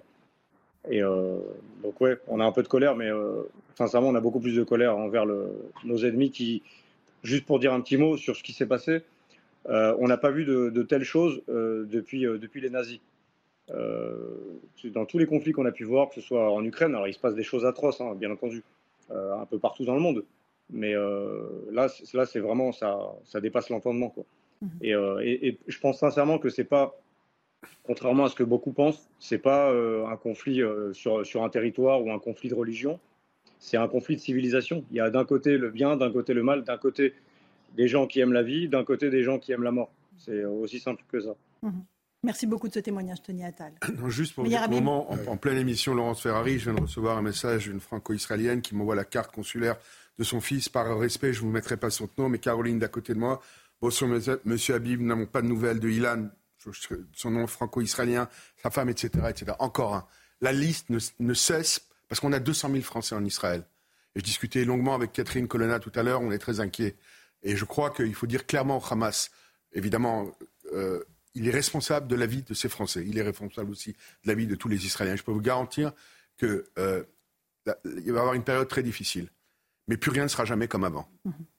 Connaissant bien Netanyahou, il est impossible de revenir à un État Zbang, il y a une grosse opération, ils ont un coup de et on continue comme avant. Mhm. Ce sera sans le Hamas ou ce ne sera pas. Ce n'est plus. Les Israéliens sont tous d'accord là-dessus. Même Avigdor Lieberman, qui est, dans l'opposition, qui fait partie, qui est chef de parti du parti russophone, a proposé d'entrer sans condition dans un gouvernement national pour détruire le Hamas. Allez, Caroline Manger, directrice de la rédaction de Paris Match. Oui, détruire le Hamas, mais comment Sachant que les têtes sont au Qatar, euh, certains, certains sont en Syrie, que euh, c'est un projet qui le existe depuis longtemps. Le bras est très long. Ils peuvent toucher les gens, y compris au Qatar. Croyez-moi, dans le passé, on l'a vu. Oui, il faudrait à ce moment-là ouvrir une guerre plus large. Euh, quand on parlait tout à l'heure du front aussi libanais, c'est, en fait généralement ça vient du Hezbollah en premier lieu. C'est-à-dire que pour desserrer les taux sur Gaza, ils vont commencer un certain nombre d'attaques. Ils en ont fait un petit peu dimanche, ça va monter en grade et à ce moment-là, ça ouvrira un deuxième front pour Israël, ce qui n'est pas forcément euh, en dehors de frappes chirurgicales sur des leaders du Hezbollah, qui, est un autre sujet. Mais sur l'offensive terrestre, effectivement, se concentrer sur Gaza sera plus facile dans un premier temps, y compris pour des raisons qui tiennent aux et bien sûr, il y a une équipe de Paris Match qui est sur le terrain en, ce moment même, Caroline. Oui, autour de Sderot et dans le sud. Ils ont assisté à des enterrements ce matin, à des bombardements aussi, parce qu'il y a quand même le dôme de fer n'arrête pas tout et il y a encore des, des attaques qui passent à travers euh, les mailles du filet et ils suivront euh, toute cette offensive. Euh, je pense que ça va durer longtemps. Mhm. Et on lira le reportage dans le numéro qui sera en kiosque jeudi. Une petite pause. On se retrouve dans un instant dans Punchline sur CNews et sur Europe 1. On s'intéressera à ces otages, 150 personnes, notamment des très jeunes euh, qui participaient à une fête techno dans le désert. On verra leur visage, on entendra aussi euh, les appels au secours de leur famille. À tout de suite.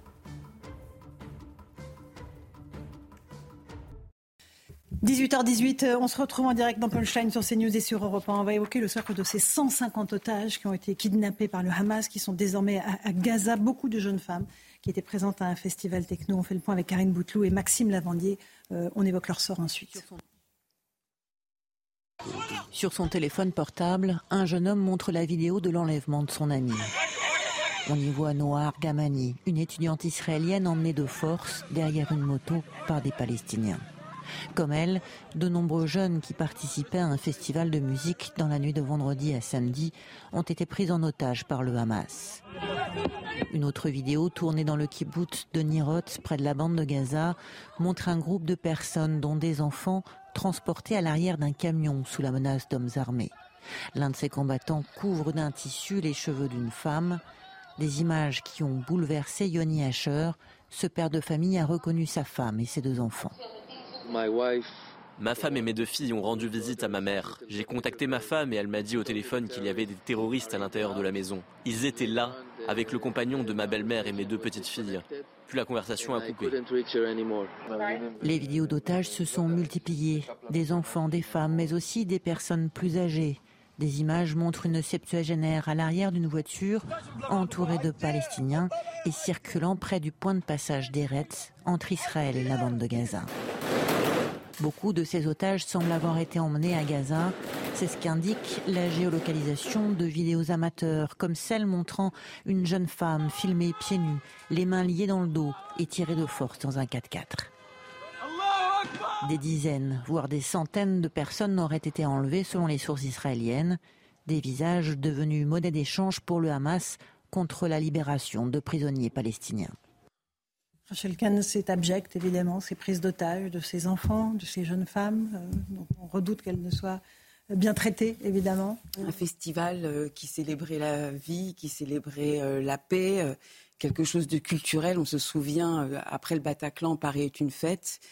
Et là, en fait, j'en veux quand même beaucoup à la ministre de la Culture qui ne réagit même pas sur la question d'un festival il y a un silence aussi du côté des artistes, du côté des sportifs. En France, en France, j'aimerais, j'aimerais vraiment mhm. que, parce que vous savez, les terroristes, ils ont des méthodes qui, évidemment, ont des massacres odieux, mais ils veulent vous, terroriser, ils veulent au fond vous faire taire. Et le fait qu'il y ait ces silences-là qui sont si parlants, c'est aussi une lâcheté française que je n'aimerais pas retrouver, mhm. parce qu'elle me rappelle la Seconde Guerre mondiale. Raphaël Morat, vous partagez, euh, chargé d'affaires Israël en France, ce que vient de dire Rachel Kahn Oui, tout à fait. Euh, cependant, je voudrais quand même souligner le soutien, le support la, et la solidarité qu'on a quand même euh, reçu de la part de toute la classe, une grande partie de la classe politique, bien sûr à partir du président de la République, la ministre des Affaires étrangères. Aujourd'hui, je me suis entretenu avec la présidente de l'Assemblée nationale et, euh, et, des milliers de, messages que nous recevons. Nous recevons. Euh, donc, je, ça, c'est quand même encourageant, surtout dans, dans cet état de stress où l'État d'Israël se trouve, un pays ami comme la France, qui a des relations euh, très très bonnes. La classe politique française n'a pas été unanime, on va en parler dans un instant. Un tout petit mot sur les otages. Vous dites il y a 650 otages. Vous dites la population de Gaza est aussi otage du Hamas? Tout à fait. Tout à fait. Écoutez, euh, le Hamas n'a aucun intérêt d'améliorer les conditions de vie pour, euh, sa propre population. Le fait qu'ils reçoivent des aides depuis 16 ans qu'ils sont au pouvoir et rien n'a changé. Ils avaient toute, la, capacité. Ils parlent d'occupation. Israël s'est retiré de la bande de Gaza et euh, n'occupe même pas un centimètre de la bande de Gaza. Donc qu'est-ce qui les a empêchés à développer leur, leur propre territoire? Meilleur Habib, député, pas de compassion pour euh, ceux qui ont pris en otage, évidemment, euh, ces jeunes, pour la population palestinienne? On a toujours de la compassion, mais qui est responsable de ça? C'est leurs dirigeants, dont certains vivent, comme l'a dit Caroline, au Qatar, dans des hôtels 5 étoiles, et qui sacrifient des millions. Pas une population mondiale n'a eu autant d'aide que les Palestiniens depuis euh, des dizaines d'années et, rien n'avance. Leur objectif, ce n'est pas un État à côté d'Israël, mais à la place d'Israël. Mm. Emmanuel Palestinien n'ont pas changé. La haine du juif, mm. égorge le juif. Et les scènes qu'on a vues sont des scènes, dans des scènes d'un autre siècle, d'un autre monde, de la barbarie absolue. Mais on, ne tuera plus des juifs impunément. Pendant, les juifs ont été euh, dans des fours crématoires comme des animaux pendant, pendant, pendant il y a 80 ans de cela. Ça, c'est terminé. Il y a un État qui est un État juif, qui est un État fort, qui a eu aujourd'hui un, échec, il y a eu des dysfonctionnements, mais je peux vous dire qu'ils vont payer un prix très fort. Hélas, hélas, il y a toujours des pertes collatérales. Et le, peuple juif est un peuple moral. Avant de bombarder un immeuble, Saal appelle pour, envoie des tracts en demandant de quitter. Netanyahu a demandé déjà de quitter toutes les zones où habitent les dirigeants du Hamas. Il faut qu'il le fasse. Parce que le Hamas va payer un prix énorme.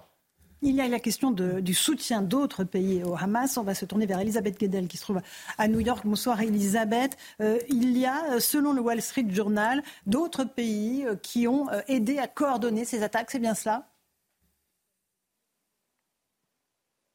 Oui, le Wall Street Journal cite des sources de hauts responsables du Hamas et du Hezbollah et selon le quotidien, eh bien, des officiers de la sécurité iranienne, donc l'Iran, a participé directement à la préparation de cette attaque de grande ampleur lors de réunions euh, organisées au Liban pendant plusieurs semaines, depuis le mois d'août, euh, selon euh, le Wall Street Journal. Le ministre des Affaires étrangères iranien aurait même participé à certaines d'entre elles et le feu vert de Téhéran aurait été donné hein, pour, cette, pour cette attaque, aurait été donné la semaine dernière, lundi 2 octobre, lors d'une ultime réunion à Beyrouth. Alors pour le moment, la Maison-Blanche dit qu'elle n'a aucune preuve d'une implication directe de l'Iran euh, dans cette attaque, même si on connaît évidemment euh, les liens entre euh, Téhéran et les milices palestiniennes. Évidemment, les Américains sont très prudents. Ils savent que s'ils commencent à pointer l'Iran, ça risque d'embraser la région et c'est exactement ce que ne veulent pas les Américains.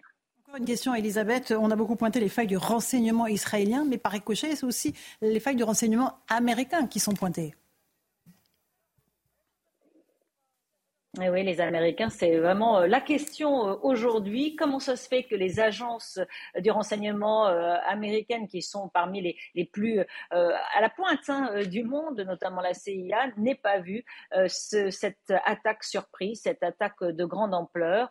Est-ce qu'il y a eu des failles? Est-ce que ou alors avaient les agences avaient des renseignements et n'ont pas communiqué leurs informations aux Israéliens? En tout cas, des élus du Congrès veulent avoir toutes les explications il va y avoir des audiences, une enquête euh, certainement ouverte euh, au Congrès, d'autant que le département d'État a confirmé la mort de neuf Américains euh, dans cette attaque du Hamas et plusieurs autres sont disparus. On ne sait pas s'ils sont otages ou s'ils sont en train de se cacher quelque part. En tout cas, confirmation de la Maison-Blanche aujourd'hui. Elisabeth Guedel en direct de New York pour CNews et Europe Louis de Ragnel. Implication d'autres États étrangers euh, dans ces attaques qui sont des attaques coordonnées, planifiées, hein, logistiquement. Absolument. En tout cas, il y a une certitude, c'est que ça a été planifié et organisé puisque c'est forme d'attaques euh, multiples et simultanées, c'est comme ça que disent les, spécialistes. Euh, et donc maintenant aussi, la question qui se pose, c'est euh, jusqu'où ira la riposte? Vous l'avez très clairement dit, la riposte contre le Hamas, l'objectif c'est de l'éradiquer, de le décapiter. Est-ce qu'il y aura une riposte contre le Qatar, des intérêts du Qatar? Est-ce que quelle attitude aura Israël vis-à-vis de l'Iran? Enfin, c'est toutes ces questions pour lesquelles moi, en tout cas, j'ai pas de réponse aujourd'hui. Mais je, pense qu'en fait, ce qui est en train de se passer là en ce moment, va avoir des répercussions au moins pendant 10 ou 15 ans euh, sur cette, cette, cette région. Un conflit direct Israël-Iran est inenvisageable, Meir Habib? Mais bien sûr qu'il est envisageable. Israël il est envisageable. mais bien évidemment, Israël ne le sera jamais pour connaître bien les dirigeants israéliens. Il y a un axiome. L'Iran ne sera jamais nucléaire. Imaginez-vous aujourd'hui que l'Iran soit nucléaire, il se serait servi de sa bombe aujourd'hui, de façon certaine. L'Iran est un pays qui n'a pas de limite. On a vu que les islamistes n'ont aucune limite, je l'ai déjà dit. Mhm. Et les staliniens en ont, les islamistes non. Et l'objectif aussi de l'Iran, c'était casser les accords de paix qui étaient en, gestation, et en particulier l'accord incroyable qui devait être euh, euh, signé avec l'Arabie saoudite. Mhm. Euh, le, Netanyahou devait aller au Maroc au mois, au, mois de, au mois de décembre. Il y avait quand même des espoirs de paix, parce qu'Israël veut la paix. Israël a payé tous les prix pour la paix. Israël rêve de paix, prix pour la paix, mais pas à n'importe quel prix. Pas au prix, de son, au prix de son existence. Or là, les Israéliens de gauche, de droite ont ouvert les yeux. Il y a des barbares en face.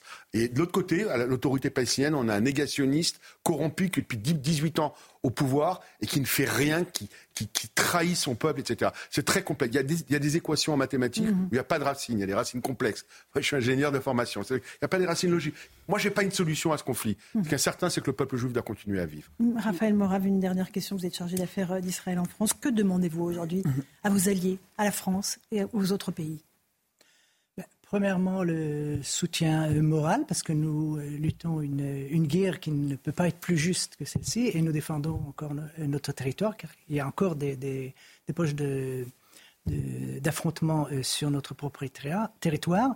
Et on nous faudrait justement que cette situation qui persiste depuis 16 ans, où chaque fois il y a, un cycle de violence, et quand la main d'Israël est au-dessus, on dit attention, attention, vous devez vous retenir parce que sinon ça va s'embraser. Non, cette fois-ci, ça ne va pas être le cas parce qu'il faut terminer une fois pour toutes avec cette situation. Si on la laisse, mhm. ça va se refaire dans, quelques mois et, peut-être à un prix même plus, plus élevé. Donc c'est inacceptable de, de, continuer avec cette situation. Caroline Mangès, des jours sombres qui attendent la région? Oui, et nous aussi parce qu'on a vu les prix du pétrole s'embraser aujourd'hui, parce que l'Iran a les moyens de bloquer le détroit d'Ormuz, parce que euh, on est finalement, on se retrouve dans cette guerre. On parle aujourd'hui de, de, contre-manifestations, de, de, gestes, et on peut être rattrapé par ce conflit euh, euh, au-delà du fait qu'on ait des binationaux, des gens touchés qu'on connaisse, etc. Ça, ça va tous nous affecter. L'islamisme a défiguré la France. Et effectivement, si Israël décide vraiment de frapper en dehors de ses frontières et de pas simplement se contenter de Gaza, puisque les leaders du Hamas ne se trouve pas là, à ce moment-là, euh, la France et d'autres pays qui se retiennent pour l'instant de réagir vont devoir s'impliquer. L'islamisme n'a pas de frontières, dites-vous, Meir Habib. Il est en France, il est en Europe. on a oublié le, on a oublié. Non, on n'a rien oublié. vous savez, une femme, Sarah Halimi, massacrée pendant 20 minutes dans un silence complet, et son, son assassin aujourd'hui libre, des enfants tués à bout portant à Toulouse, des, juifs qui font leur, leur, leur, euh, course de Shabbat, mais pas seulement, le Bataclan, vos collègues journalistes chez Charlie, massacrés, 14 juillet, des enfants qui regardent un feu d'artifice, tués, un, patron se fait égorger par son employé euh, dans, en Savoie, etc., etc. On peut pas oublier. Mhm. On peut pas oublier, c'est une lutte qu'aujourd'hui contre l'islamisme mondial sont des partis islamistes, ne l'oublions jamais. C'est pour ça que j'arrive pas à comprendre le soutien de, l'extrême gauche qui est censé avoir rien à voir avec ces idéologies. On parle de la France insoumise, évidemment. Notamment, évidemment, il y a des, je l'ai dit, c'est de l'antisémitisme, que ce soit Mélenchon, qui est, leur tête de, liste, mais aussi RC Assoudé, vice-président du groupe contre l'antisémitisme, qui est une antisémitite notoire. Euh, le boyau, etc., etc., etc. Allez, 18h31, le temps du rappel des titres de l'actualité avec Augustin Donadieu sur CNews et Europe 1. Alors qu'un deuxième Français est mort dans l'attaque du Hamas contre Israël, Emmanuel Macron a réitéré sa solidarité pleine et entière à Israël lors d'un point presse aux côtés d'Olaf Scholz. Le chef de l'État français et le chef du gouvernement allemand s'entretiendront à ce sujet avec le Premier ministre britannique Rishi Sunak et le président américain Joe Biden dans la soirée. Deux jours après l'attaque du Hamas contre Israël, l'aide sur place s'organise. Les, hôpitaux qui manquent de nourriture peuvent compter sur les habitants qui, pour certains, parcourent des dizaines de kilomètres pour apporter des vivres. Les restaurateurs participent également à l'aide aux populations en distribuant de la nourriture. Une aide humanitaire essentielle, vitale pour les habitants sur place face à la terreur. Et enfin, une dizaine de rassemblements sont prévus ce soir en soutien avec Israël. À Paris, une marche partira du 16e arrondissement pour terminer au Trocadéro. En face, la tour Eiffel qui s'illuminera aux couleurs d'Israël à 20h. Gérald Darmanin annonce que des milliers de policiers seront mobilisés pour protéger les participants à cette manifestation. Merci Augustin Donadieu. Je rajoute que le président turc Erdogan met en garde à l'instant Israël contre une attaque indiscriminée de Gaza. On voit les alliés euh, évidemment qui s'occupent de la Turquie. Meir Habib. Une dernière question. Euh, il y a beaucoup de Français qui sont bloqués actuellement en Israël qui ne peuvent plus euh, rentrer euh, parce qu'il n'y a pas de vol. Vous demandez qu'on fasse quelque chose pour les rapatrier? Merci d'évoquer cette question, Laurence Ferrari. C'est une, vraie question. Je l'ai abordée abordé tout à l'heure avec la ministre Catherine Colonna. J'ai demandé de façon la plus officielle à la direction d'Air France euh, à, Marie Couder et au PDG d'Air France de réouvrir. Aujourd'hui, l'aéroport international est ouvert les équipages peuvent dormir en France et faire des allers-retours, mais on ne peut pas avoir une des lignes les plus rentables toute l'année, qui est la ligne Paris-Tel Aviv, et la fermer quand, au moment où les Franco-Israéliens, les Français, les amis d'Israël veulent se rendre dans les deux sens en Israël. Il y a beaucoup de gens qui veulent aller combattre. Moi, j'ai beaucoup de Franco-Israéliens qui veulent retourner à leur base parce qu'ils ont leur famille là-bas. Et il y a l'inverse. Dans les deux sens, vous avez raison. Merci en tout cas d'avoir évoqué cette question. 18h33, on fait une pause sur CNews et sur Europe 1. Merci à tous les trois. Euh, on continue à évoquer euh, ce qui se passe en Israël. Il y a aussi cette manifestation euh, qui a démarré à Paris. On nos envoyés spéciaux place. À tout de suite. Alors, je te donne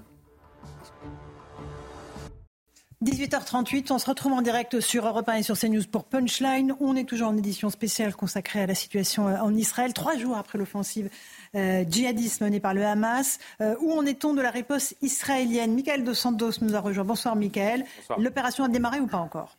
Oui, l'opération a démarré. L'armée israélienne a ordonné un siège complet de la bande de Gaza. Autrement dit, pas d'électricité, pas d'eau, pas de gaz pour des habitants appelés à quitter les lieux. À cela euh, s'ajoutent des dizaines de milliers de soldats israéliens déployés dans la zone qui ont repris le contrôle des villes attaquées ce week-end par le millier de combattants du Hamas. Israël alerte néanmoins, certains terroristes pourraient encore s'y trouver. Enfin, l'armée euh, israélienne va pouvoir compter sur 300 000 réservistes convoqués en seulement 48 heures. Les États-Unis ont également envoyé des munitions et rapproché l'un de leurs porte-avions vers Israël nord du pays, Michael, au niveau de la frontière avec le Liban, l'armée israélienne est également très active. Oui, elle a annoncé avoir tué euh, plusieurs suspects euh, qui s'étaient infiltrés euh, sur le territoire israélien. Des hélicoptères de combat israéliens mènent en ce moment des attaques dans cette zone pour contrer cette attaque. Une attaque revendiquée par le djihad islamique. Le Hezbollah libanais a lui démenti euh, toute application. Pourtant, ce même Hezbollah euh, libanais, dimanche, un allié du Hamas palestinien et de l'Iran, avait euh, tiré des obus sur un secteur disputé à la frontière, entraînant notamment une frappe en réponse hein, de drones israéliens. Dernière question, est-ce que le Hamas continue ses attaques sur le terrain? Oui, bien sûr, les sirènes d'alerte retentissent un peu partout dans le pays, et notamment à Jérusalem ou encore euh, dans le centre d'Israël. Des tirs de roquettes hein, en provenance de Gaza se poursuivent également, euh, surtout dans le sud euh, du pays. Le Hamas a revendiqué avoir tiré plus de 5000 roquettes pour, selon lui, mettre fin au crime de l'occupation.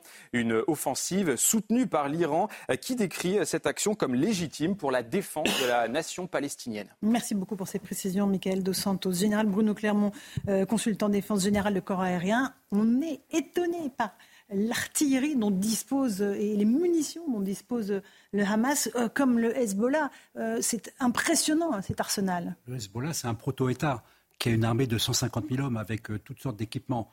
la nouveauté, c'est que c'est le fait que le Hamas et ses brigades Al-Qassam mhm. sont maintenant des unités d'infanterie avec des armements puissants, bien organisés, bien structurés, qui ont pu mener cette opération éclair qui n'est visiblement pas terminée. Donc la, grande nouveauté, c'est qu'effectivement, c'est une guerre asymétrique pour l'armée israélienne face à une armée terroriste. Je pense qu'on n'a jamais connu ça, une armée terroriste mhm. de cette nature-là, aussi déterminée.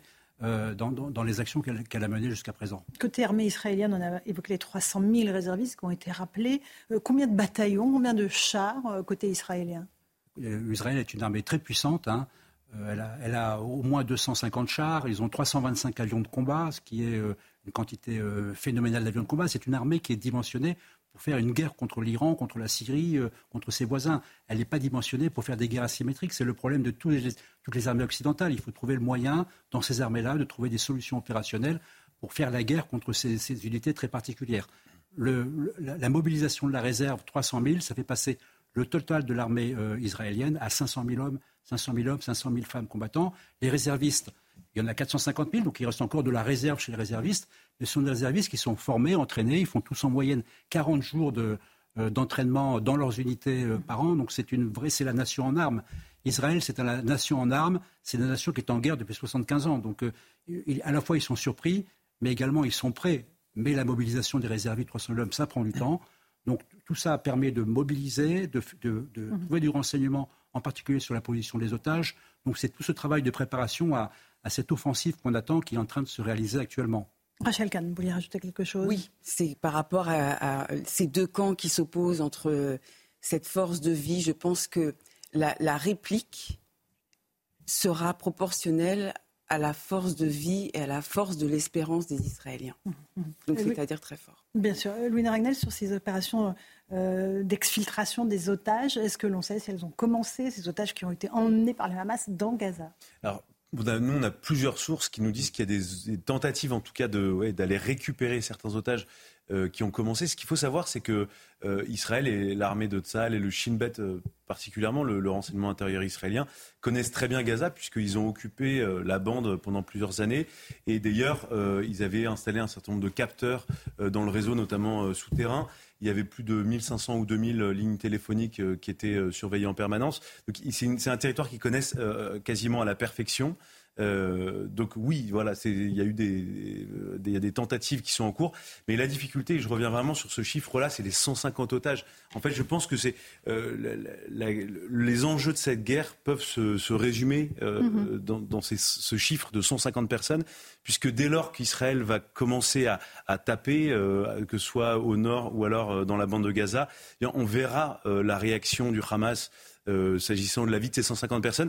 Et, et, et c'est pour ça qu'en fait, euh, tout le monde parle d'une guerre asymétrique, c'est très juste, et il y a un rapport du fort au faible qui est très particulier, parce que Israël est évidemment, et le général Clermont l'a bien expliqué, et, mille fois, voire je ne sais pas combien de fois supérieur au Hamas, mais euh, la question qu'on se pose, elle n'est elle est pas philosophique, c'est euh, qui, est en qui est pris en otage de qui?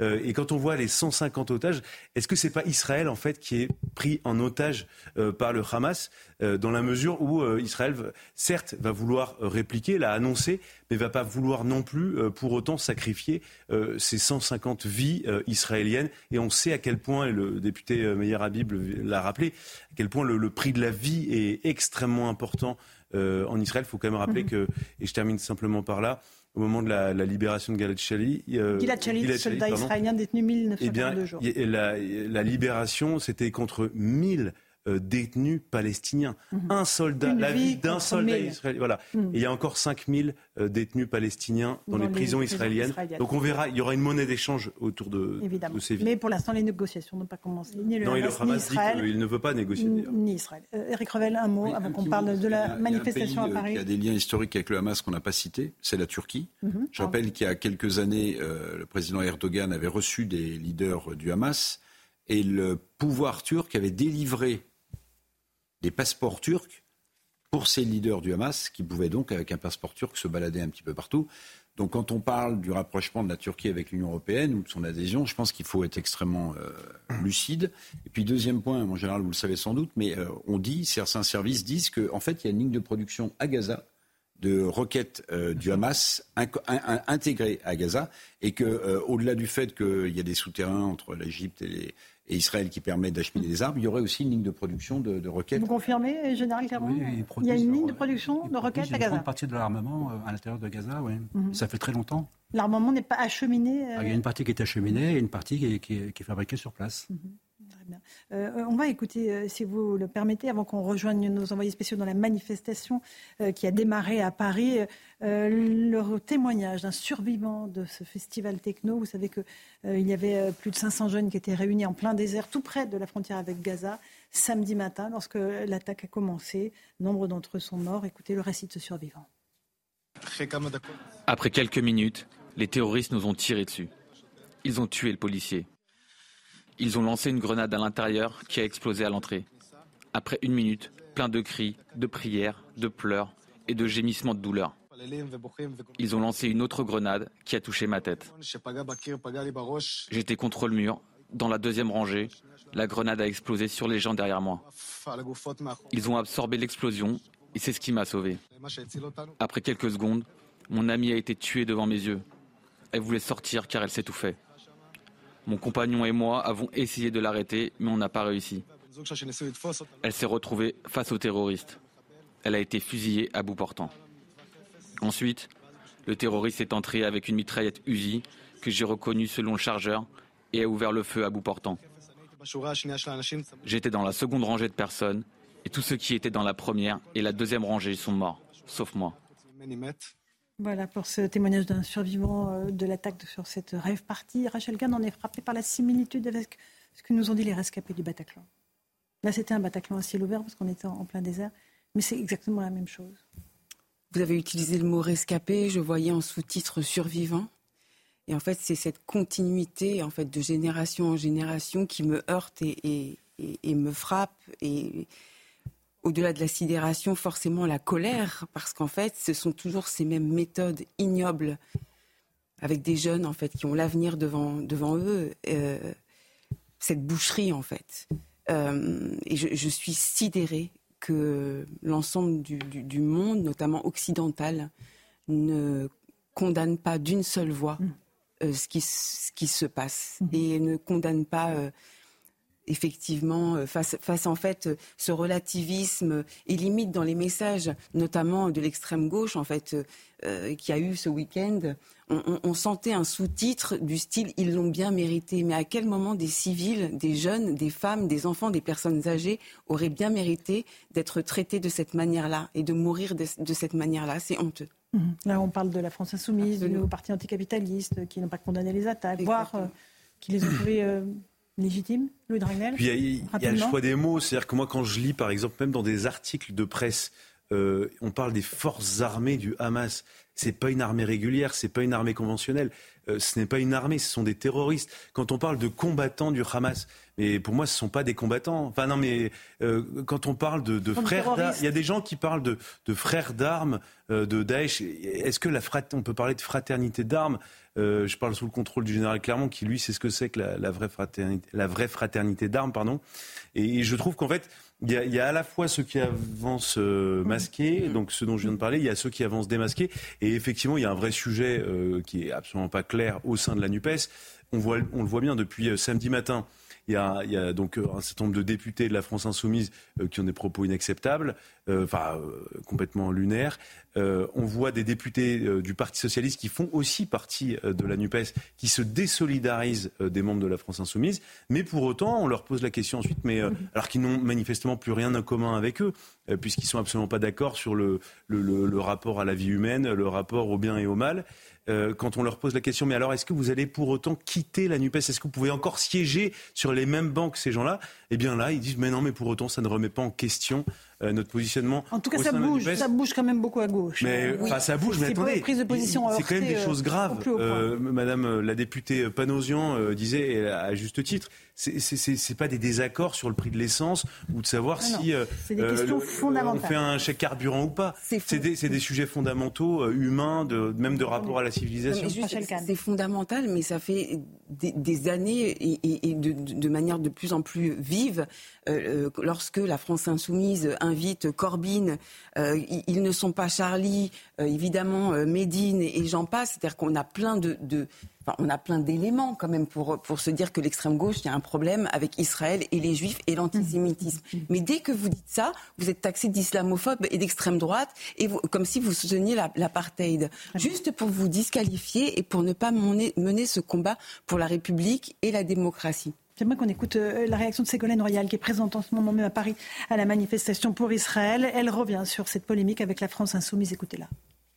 Le temps viendra des polémiques après, mais je pense que quand les familles des victimes, quand les victimes, quand tous, ceux qui sont menacés aujourd'hui, quand le peuple israélien entend ces polémiques, euh, ils pensent que ce n'est pas à la hauteur de la tragédie qui est en train d'être vécue. Voilà pour Ségolène Royal présente à cette manifestation, tout comme Caroline Yadon, députée Renaissance de Paris. Bonsoir, Madame la députée. Il y a du monde pour dire la solidarité avec le peuple israélien euh, qui a vécu une attaque sans précédent.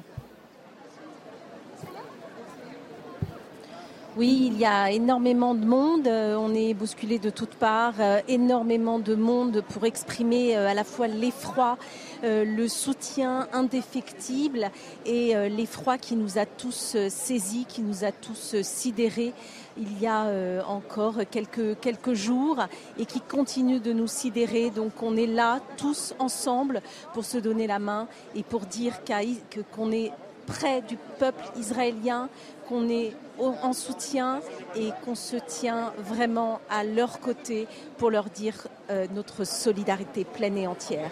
Caroline Edan, il y a aussi de la colère, beaucoup de colère euh, dans cette manifestation face à l'horreur des actes qui ont été commis et qui continuent de l'être. Écoutez, je ne sais pas s'il y a de la colère, mais il y a sans doute beaucoup d'incompréhension de ce que peut faire un être humain. On a assisté à une attaque terroriste sans précédent euh, sans précédent euh, en Israël. On a assisté euh, à des actes d'une barbarie effroyable qu'on ne pensait même pas pouvoir exister.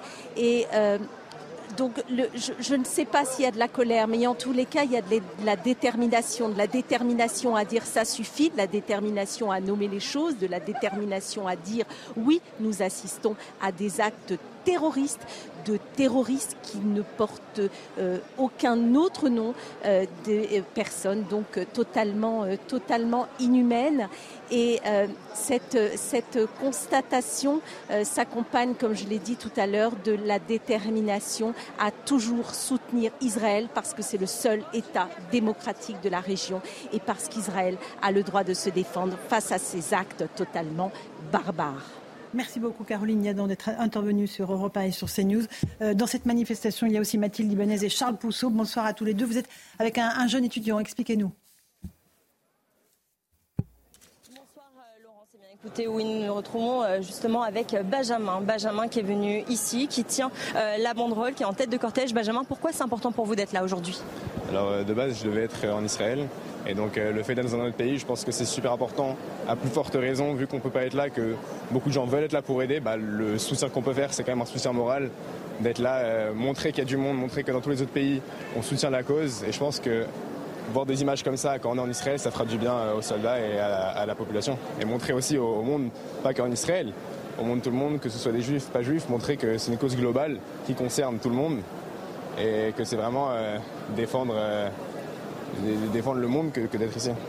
Et justement, vous avez des amis sur place, vous avez des contacts avec les gens sur place, qu'est-ce qu'ils vous disent? Bien sûr, je pense qu'on ne se rend pas compte, mais ça touche beaucoup de gens. En France et partout, on a tous des proches, on connaît tous des histoires qui sont très proches de nous. Parfois, on dit, ah, c'est tout le temps les autres, c'est tout le temps quelque chose de lent, mais pas du tout. Euh, ça peut toucher des gens très proches, et moi, c'est le cas. Je pense que beaucoup de gens, presque si vous demandez à tout le monde qui porte la banderole, tout le monde a des histoires avec des proches, et c'est vraiment quelque chose d'actuel et de, qui touche vraiment tout le monde de façon vraiment plus proche qu'on pourrait l'imaginer.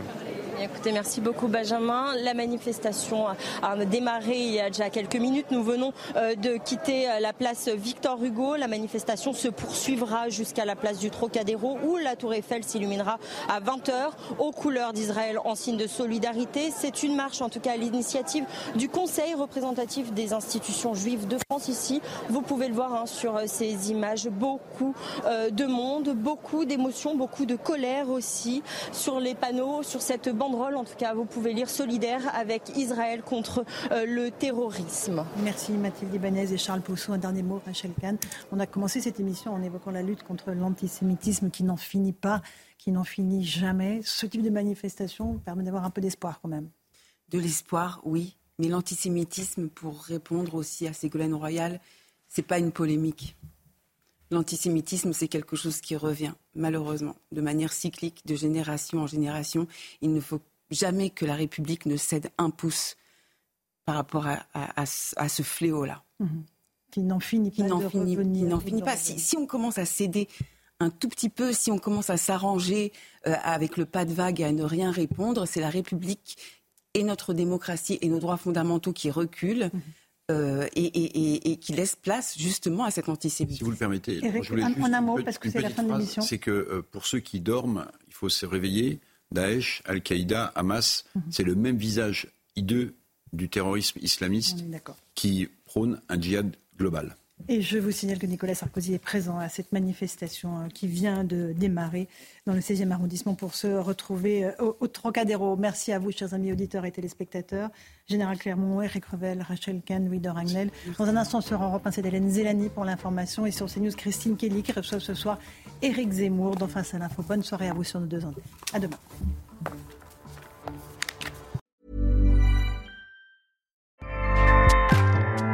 ACAST powers the world's best podcasts. Here's a show that we recommend. Hi, I'm Jesse Cruikshank. Jesse Cruikshank. I host the number one comedy podcast called Phone a Friend. Girl. Let's phone a friend. Not only do I break down the biggest stories in pop culture with guests like Dan Levy and members of InSync, I do it with my own personal boy band singing jingles throughout because it's my show. It's your show, girl. New episodes of Phone a Friend. Yeah. Drop Thursdays wherever you get your podcasts. So work it, girl. Yeah, work it. Okay, that's enough. ACAST helps creators launch, grow, and monetize their podcasts everywhere. ACAST.com.